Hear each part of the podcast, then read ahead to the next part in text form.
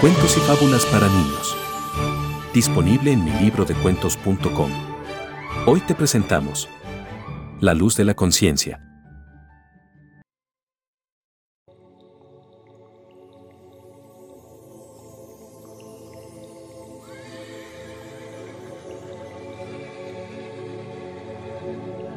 Fausto era un hombre mayor que había fallecido recientemente.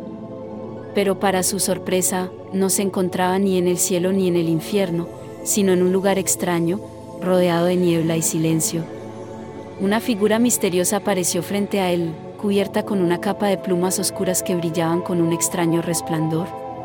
No se podía ver su rostro, pero su voz era suave como el viento y extrañamente familiar. La figura le explicó que estaba en un lugar entre la vida y la muerte y que tenía una oportunidad para enmendar sus errores pasados. ¿Quieres cambiar las cosas que hiciste mal? preguntó la figura. Fausto, quien en su corazón sabía que había cometido errores, aceptó con gratitud. Siento que podría haber hecho las cosas mejor, dijo con tristeza. Recuerdo mis últimos instantes de vida en el hospital. Mis hijos no vinieron a visitarme, mi ex esposa no hablaba conmigo y mis compañeros de trabajo me olvidaron. Incluso la empresa donde trabajaba me despidió cuando enfermé. Dediqué mis mejores años y juventud para su éxito y estuve realmente solo al final. La figura le explicó que podía volver a la vida por un corto tiempo para hacer las cosas bien esta vez, pero que debía saber que había un precio. Solo tenía una oportunidad para enmendar sus errores, y si fracasaba, nunca podría regresar. Detrás de la figura había un largo pasillo, y Fausto debía llevar una vela en sus manos para alumbrar la oscuridad. No debía permitir que la vela se apagara antes de llegar a su destino, y sabría cuando lo hubiera logrado. Fausto no lo pensó dos veces y aceptó el desafío. Haré lo que sea necesario, dijo, para rectificar mis errores y tener una vida mejor. La figura desapareció en la niebla y Fausto empezó a recorrer el pasillo, siempre mirando la llama de la vela y evitando hacer movimientos bruscos para que ésta no se apagara. Al poco tiempo, encontró una puerta al costado del largo pasillo. La abrió y se encontró en el recuerdo de un momento específico de su vida, cuando estuvo muy ocupado con el trabajo y evitó compartir tiempo de calidad con sus hijos. El recuerdo estaba rodeado de oscuridad y lo único que lo iluminaba era la luz de la vela que Fausto llevaba en sus manos. Sin pensarlo mucho, siguió adelante. Nuevas habitaciones aparecieron a medida que avanzaba por el pasillo.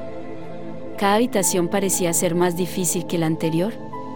En ellas había recuerdos de cuando ignoraba a su familia y amigos, de cuando no mostraba gratitud por las cosas que tenía y de cuando no estaba allí para las personas que lo necesitaban.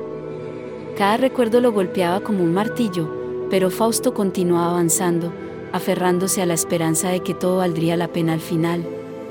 A medida que caminaba, la vela que sostenía en sus manos se consumía lentamente, haciendo que la oscuridad a su alrededor fuera cada vez más profunda. La flama parpadeaba peligrosamente y Fausto se esforzaba por mantenerla encendida. Aunque sentía la tentación de detenerse y reflexionar sobre los recuerdos que había encontrado, sabía que no podía permitirse distraerse demasiado. Había un objetivo claro en su mente, llegar al final del pasillo y encontrar la forma de arreglar las cosas que había hecho mal.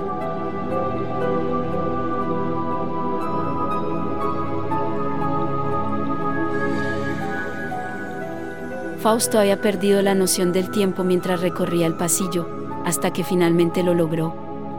Allí, con la vela casi consumida en sus manos, se encontró nuevamente con la misteriosa figura, aparentemente de regreso al mismo lugar del inicio. Pero la figura habló y le reveló la verdad. Fausto, mientras recorrías el pasillo, has revivido los momentos cruciales de tu vida una vez más. Sin embargo, esta vez eras la voz de tu propia conciencia y traías contigo la luz que podía iluminar las decisiones que debías tomar. La figura prosiguió explicando.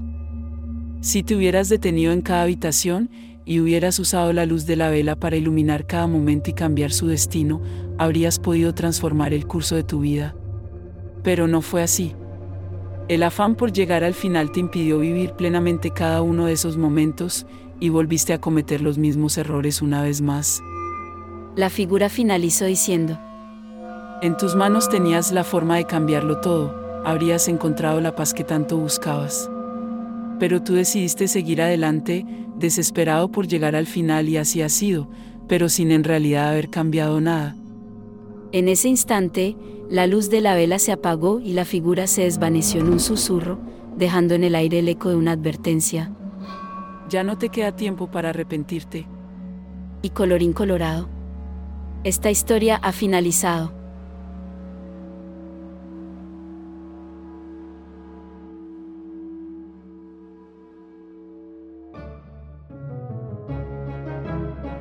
¿Quieres seguir escuchándonos? Encuéntranos en milibrodecuentos.com y síguenos en Facebook como arroba mi libro de cuentos.